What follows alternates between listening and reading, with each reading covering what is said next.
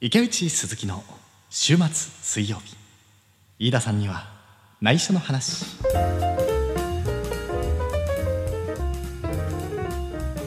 この番組は劇団かわいいコンビニ店員飯田さんの池内風と鈴木武が劇団名のモデルとなった下北沢のとあるコンビニで働いていた可愛い店員飯田さんにバレるまで配信し続ける番組ですで今日は可愛いコンビニ店員飯田さんでお送りいたしますこんにちは池内です。どうも鈴木ですいやーちょっとね先週のちょっと失敗を生かしてですね、はいこう滑らかに始めたかったんですけど、はい。やっぱ先週のやつがやっぱ絡んできてあああ入ってきました。ーアメーバ的な感じでこうそうですねどもうねやっぱりねあの逃れられなまいマスクみたいなやつ。マスクみたいにこういろんなどっちに行きたいんだみたい なもうね戦いでしたよ僕の中あで,、あそうですでね。も負けましたね 今負けました最後負けましたね。ドロドロしたやつに飲み込まれていきましたね。 えーというわけでですね、は改めましてこんばんは、こんばん は。えー時刻は午後6時を217分過ぎましたいかがお過ごしでしょう か鈴木でございますさあこの番組池内鈴木の週末え二回目や んの。飯田さんには内緒の話通称 ISWWISS の時間でございます、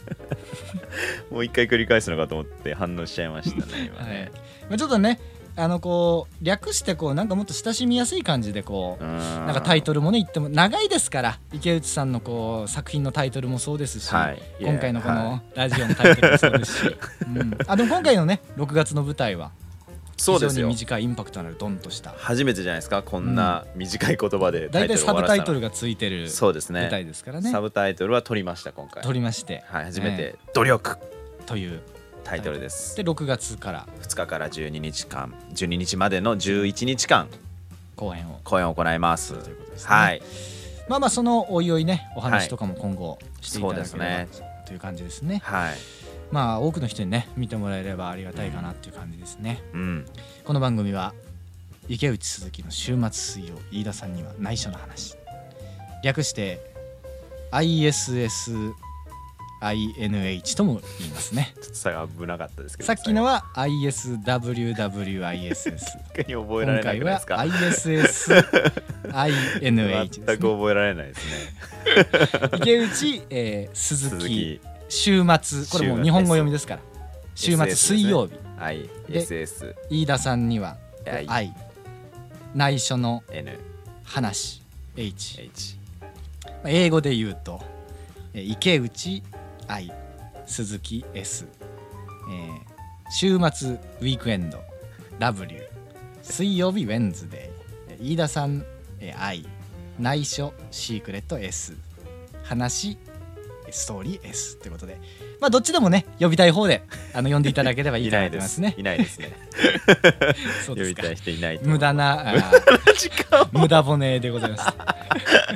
す 時間稼ぎだ時と思わ間れます稼ねぎ、まあ、今回は第37回目ということでですね、はいまあ、37、まあ、3と7ですから、まあ、足して10はい 違いだまあ10回目ますというような 37回目ですよ あそうですかまあまあほらよくあの占いでもあるじゃないですか、はいこの誕生日23日だったら2と3を足して、はいはいはいでさらになんか月を足してな足してとか、はいそういう感じのはあいれでごちゃごちゃさせていきますから、 今回はその動物占い的な感じでこうあー足してしまいましたなるほどねそしたら10で意外にキリが良くて、はいはいアシカ、アシカでした。えあ青いアシカでした。動物占いにしたしてみた ら。わかんないですけどアシカの回というこアとシでカの回ですね、うん今日は。やっていきたいと思いますね。まあまあまあ、10回、あ、違うわ。30ええ引っ張られてるじゃないですか。 37。三十七回ですね。もう37 37回やってますね、まあ、今季節はもう桜も完全に散ってしまい、まあ、散りました東京はですけれども、はいうん散ってしまいまああのーなんていうんですか入学も終わり、そうですね。まあ、そろそろ退学する人も出て くる早いですね。タバコをすでに吸ったまあんですまかあ、ね。もうね何か言いたねやってしまったらちょっと退学する人も出てくるかなそんな季節で、まあ、春の陽気にもねはい、包まれて非常に過ごしやすい、まあ、季節にうん今なってきてるかなという感じなんですけれども、はい僕はね春がすごい好きなんですよ。池内さんは季節的には、あーでも春は好きですね、ういん、春と秋とかや僕夏が好きなあんです夏好きなんですか、はいあー僕ちょっと夏が非常に苦手で、あうん、ーもうい一本も下手すりゃ外に出たくないみたいな外具あでもえそう外具外具に出たくない と外には出たいけど外具には出たくないみたいなね外具って何ですかいやわかんないですよえわかんない責任ロシアをの取れと俺ロがシ責ア任をの取どっかの土地れと 適当なことばっかり言わないでください池内さん、うんはいまあね僕春が非常に好きでねはい春っていうとこうなんていうんですかこうずっと外に出てたいようなそんな気持ちになる季節かなと思うんですよねあー、まあ皆さはんも過ごしやすい、いそうですよねうん活動的になってきそうそうそうますそうよね春先はそうそうそう変な人が出てくるきますし 出てねきますまあそれも外に出るからこそ出会ったりとかする、はいまあこともありますけれどもまあ非常に過ごしやすい季節でねうんまあまあ僕もあのー昔ね路上でずっと暮らしてた時期がありますから、うんそういう時はやっぱ春は非常に嬉しかったかなって感じはありますよねう。うんん路上に住んでたんですか路上に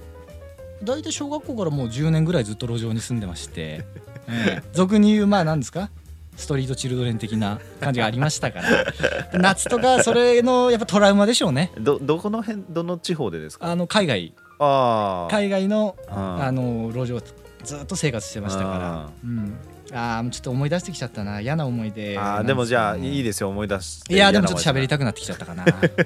せめぎ合ってるじゃないですせかめぎ合いましたね、う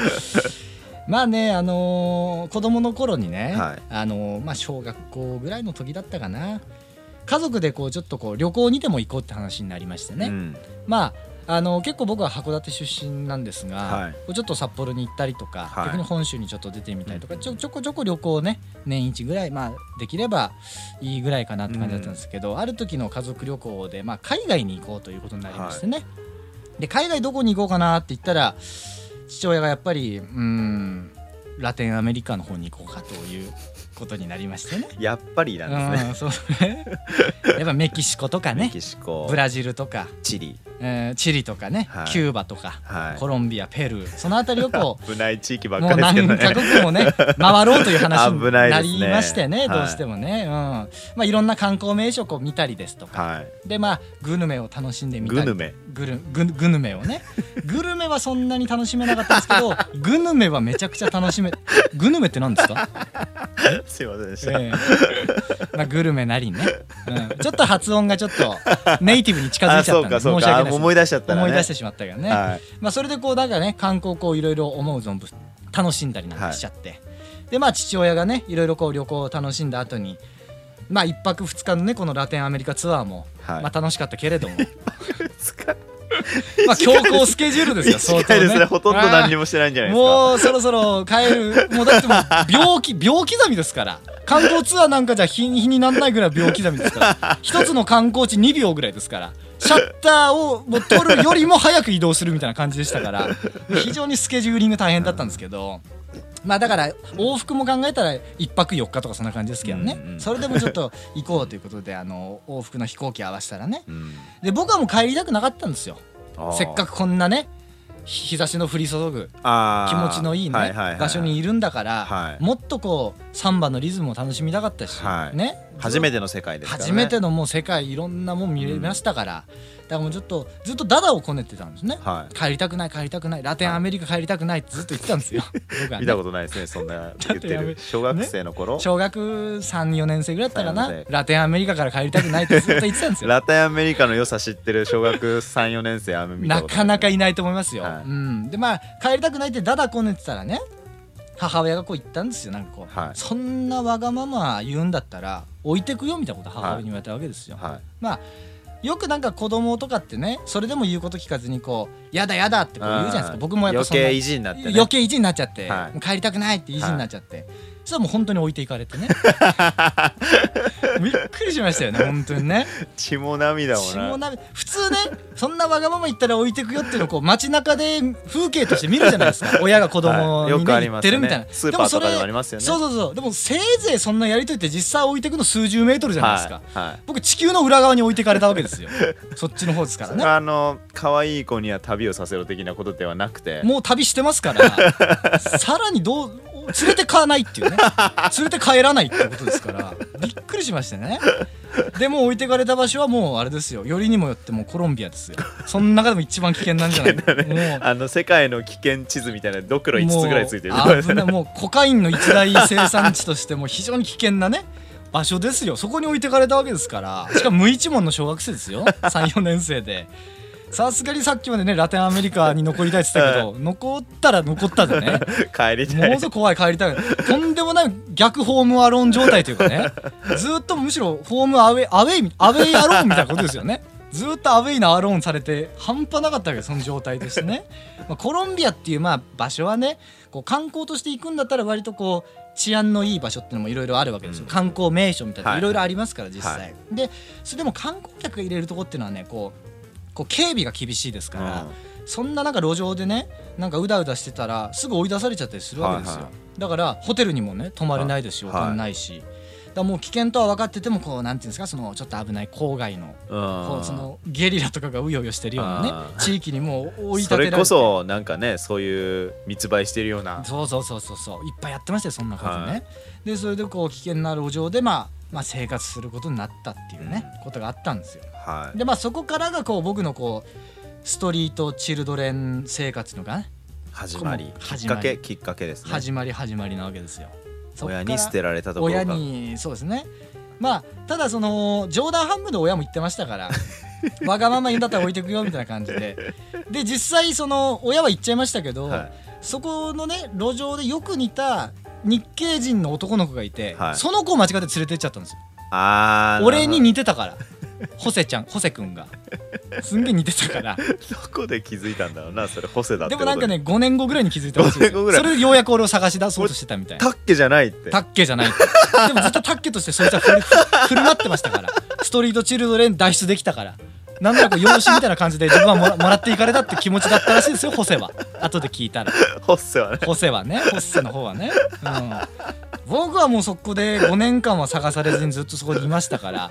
その頃にはもうどんどんどんどんこうなんていうんですか路上生活まあいろいろゴミ漁ってね、はい食べ物どうにかうんね、ちょっとどうにかしようとしたりとか、うんまあでもそれはなんか他のストリートチルドレンのこう縄張りだったりとかしてね、もうボッコボコにされたりとか、はいはでなんか仕方ないからこう市場でねこうパンをちょっとこうやって盗もうかなと思ったらもうその店主に半殺しにされそうになったりとかね、うん、いろいろちゃん といリアルに殺しちゃうような人たちですいやねあの本当そあそこの土地あのれ人はたちは思いね出すだけでも辛い経験ですよねちゃんと僕はあのあの一応嘘は嘘っていうか言い訳はしたんですよ、はい病気の妹がいるからパンを、あの今本当は欲しいんだみたいな日本節節子っていう妹がいるか日ら本語ですかそ れ日本日本語で全部言ってました。節子がパンをもうもう食べたがってるんだみたいな、はいでも向こうは蛍の墓とか見てないですから、はい節子を誰だみたいな感じになりますから それでボッコボコにされてね。うんでもそれで必死に何年間も生き抜くことが一応できてねはでまあある日あの路上の生活にも多少まあ慣れてきていね、うんこううららかなこう陽気のね午後にこう道端に寝転びながらこうなんかちょっと気晴らしにねはこれちょっと鼻歌をこうちょっとふんふんふんって歌ってたわけですいよ、はいそしたらそう僕はそんな気なかったんですけど小銭をピンとそれで投げてきた人がいたわけですよおそんな気全然なかったのに、はいそしたらあお金がもらえたってことになりましてね、そっからこう毎日気を良くした僕はこうあの町外れの教会の横でねーはい毎日こう歌うことにはいしたんですね、おーうん、でなんかこう最初はこう童謡とかですかね、うんその頃覚えてるはい歌はっいつったら、はゾウさんとかなんいかどんぐりコロコロどんぐりコロコロとか、はい小さい秋見つけたとかねなかなか渋い選曲をしてましたけ どまあそれ歌ってご飯代ぐらい稼げればいいかなみたいな感じで歌ってて、で日本の曲がなんかやっぱ珍しかったらしくてあーどんどんこう見物する人っていうのもこうまあ増えてはいきたわけですよ、はでそこから曲を徐々にね、あのー先週じゃないですけどこう j p o p に少しずつ変えていってね、なんかこうなんですかねいろいろこう覚え日本にまだその頃いた頃に覚えてた j p o p とか、はそいのシャランキューのシングルベッドとかね、はいまあ、こっちは路上で寝てますけ どシングルベッドの歌ってみたりとかねであとなんかあの、まあ、日本語で歌ってますから歌詞は分かんないんですけどあの結構心を打ったのが V6 の「輪になって踊ろう」なんだっけ「輪になって踊ろうか」はいそれだったらこうなんかやっぱ紛争があったりとか、はいゲリラの人たちもね、はいやっぱ世界は一つだみたいな感あじーで徐々にこうなんかあー治安が良くなっていったりとかすごいですねもうそれで徐々に徐々にこう変えていってねいやーじゃあ、うんすごいいい歌なんですそうねそうやっぱそうそうりあれそうはあれはやっぱりねうんメッセージ性もすごいあるからねいい歌だったんですけど あのだんだん歌をねこう変えていって、その人たちに合うような曲も選んでいったわけですよ、はいあの織田裕二のね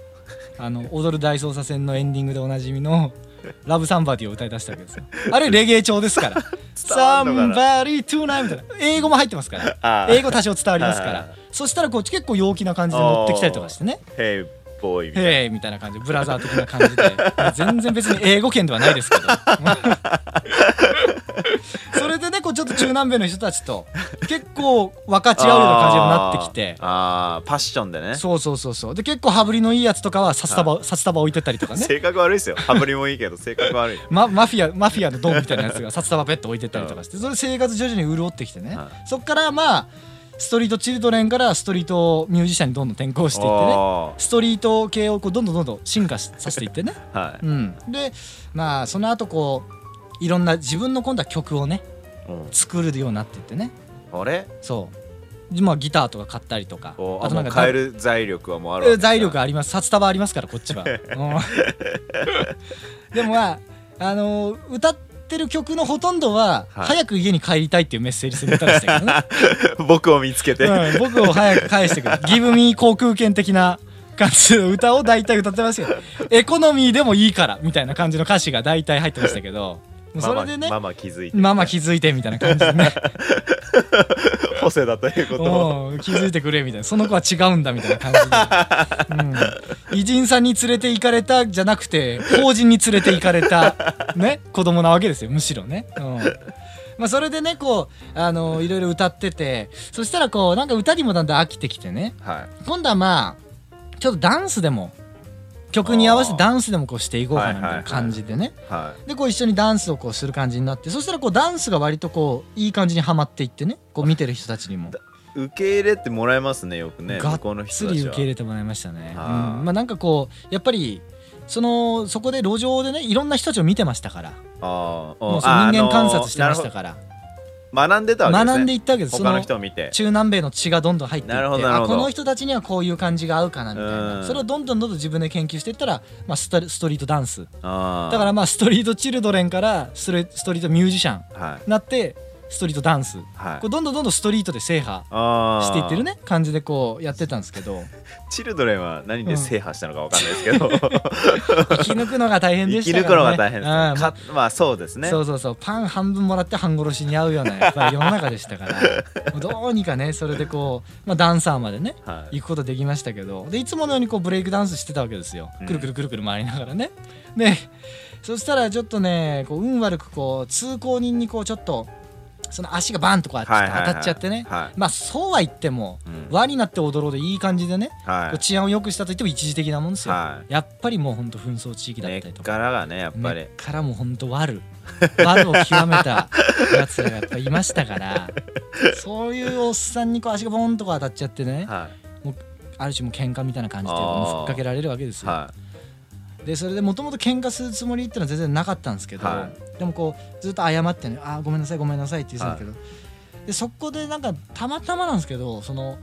僕が謝り続けてたらそれとは全然関係なくねはいその騒動とは関係なく横の方でなんかなんかコロンビア人の現地の2人がなんか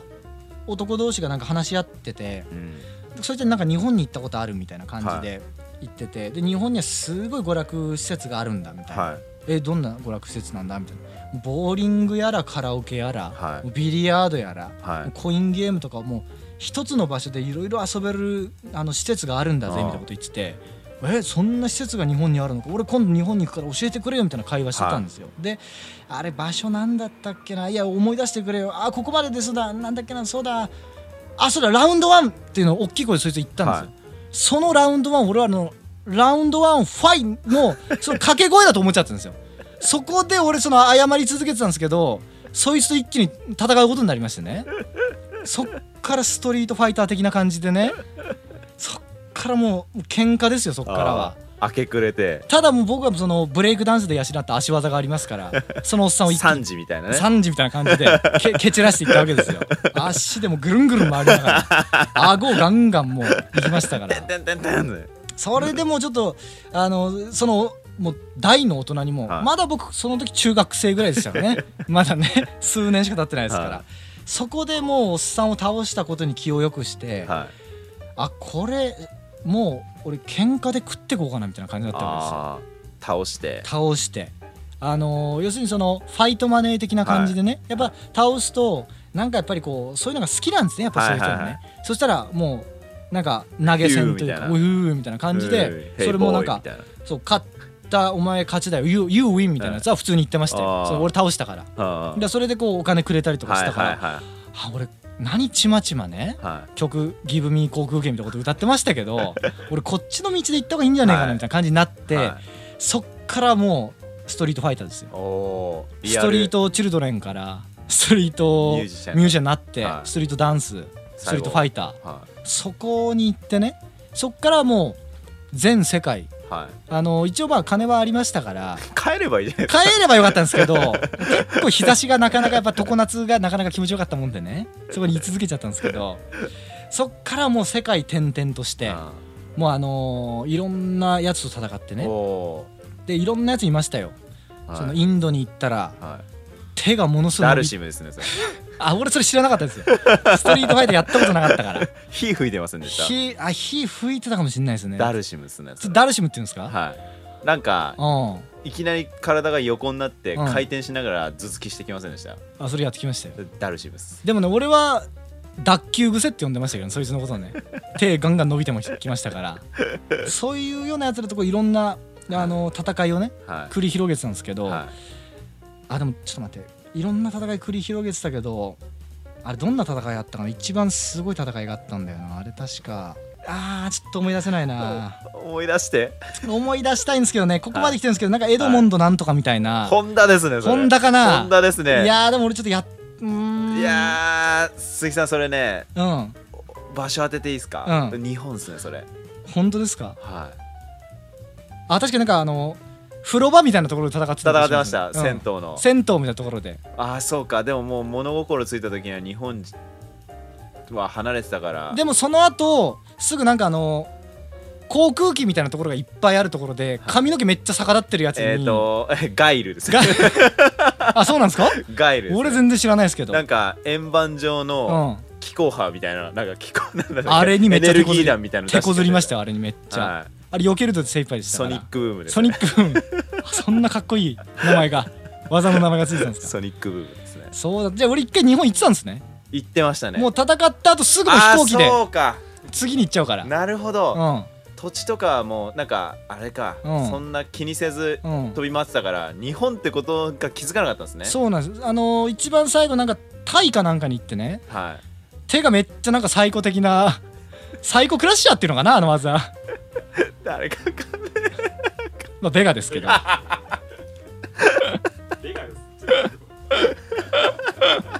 あーなるほどちょっと思い出してきたかもしれないですねあーベガうんですね、ベガね、ううんんあいつを倒してあの一応あのシャドルーというねあーあの秘密結社をね、 うん、倒していったっていうそういう思い出がねブラジルでなんか緑のよ、た緑のああ怪物と戦いませんでした緑のあああの1ラウンド俺1回負けたやつですねブランカっすねそれ多分あーあいあの電撃めっちゃ走らせたやつですよね そうですねんうんうん、あーでもあれ2ラウンド目と3ラウンド目俺連勝できたんであーどうにか倒すことができましたけど TKO で、うん、その後めっちゃなんか顔ボロボロになって相手コンティニューするか迷ってましたけどでも100円がないっつってましたね100円がないからもうとりあえず俺帰るわって言ってましたよ、うん、そういう思い出がね、ありうん、ましたね、ありましたね次回はじゃあそのうんエドモンドうんの話ですかそうですねその話をねわかり思まいした出すことがもしできるのであればもしくは綺麗さっぱり全然違う話になっているの かそれは見物というようなね聞き物みたいなことでね怖いもの聞き聞き、見たさというかそうそうそそうそうそうどんなはん感じで入ってくるのかだけをちょっとねはい聞いていてもらえればいいんじゃないかなという感じですねわかりましたまあちょっと僕のトラウマ的な思い出を思い出し思い出してしまいましたけれどすいも、ませんねなんうか、ん、いやいやでも春を思い出すとねはいやっぱりこう外にいつも出たいなっていうのを思ってしまうんでねああそれがきっかけで,、まあ、ええでも毎年じゃ大変な思いをしなが毎ら年ね春を迎えてるんですね、外に出ると常にそれを思い出します ねやだからとりあえず縁が外に出てすれ違う人間全員倒していこうと思っちゃうん でスクロール的な感じであの1対1だったの最初ははいかあの、はい1対1で倒し合ってたんですけど、はい1ラウンド選手、2ラウンド選手みたいな感じで、でもその後はだんだんスクロール的な感国尾じ君でみたいな感じそう国尾君みたいなもしくはファイナルファイト的な感じでそれで一人ずつ倒していくみたいな感じになってで落ちてるなんかあの肉を食うとかドリンクを飲むみたいな感じでそれでやってったっていう思い出がありますけど、まあねその思い出はねまたいずれねうん話すことができればいいかなということですね、まあ今週はこの辺かなうんさあさあさあ、まあはい今週はこんな感じですかねはいお時間でございますじゃあ今週のお相手は可愛いコンビニ店員飯田さんの池内とえー、可愛いコンビニ店員飯田さんの、えー、息継ぎせずに太平洋を横断する男鈴木土左衛門武史でお送りいたしましたさようならさよなら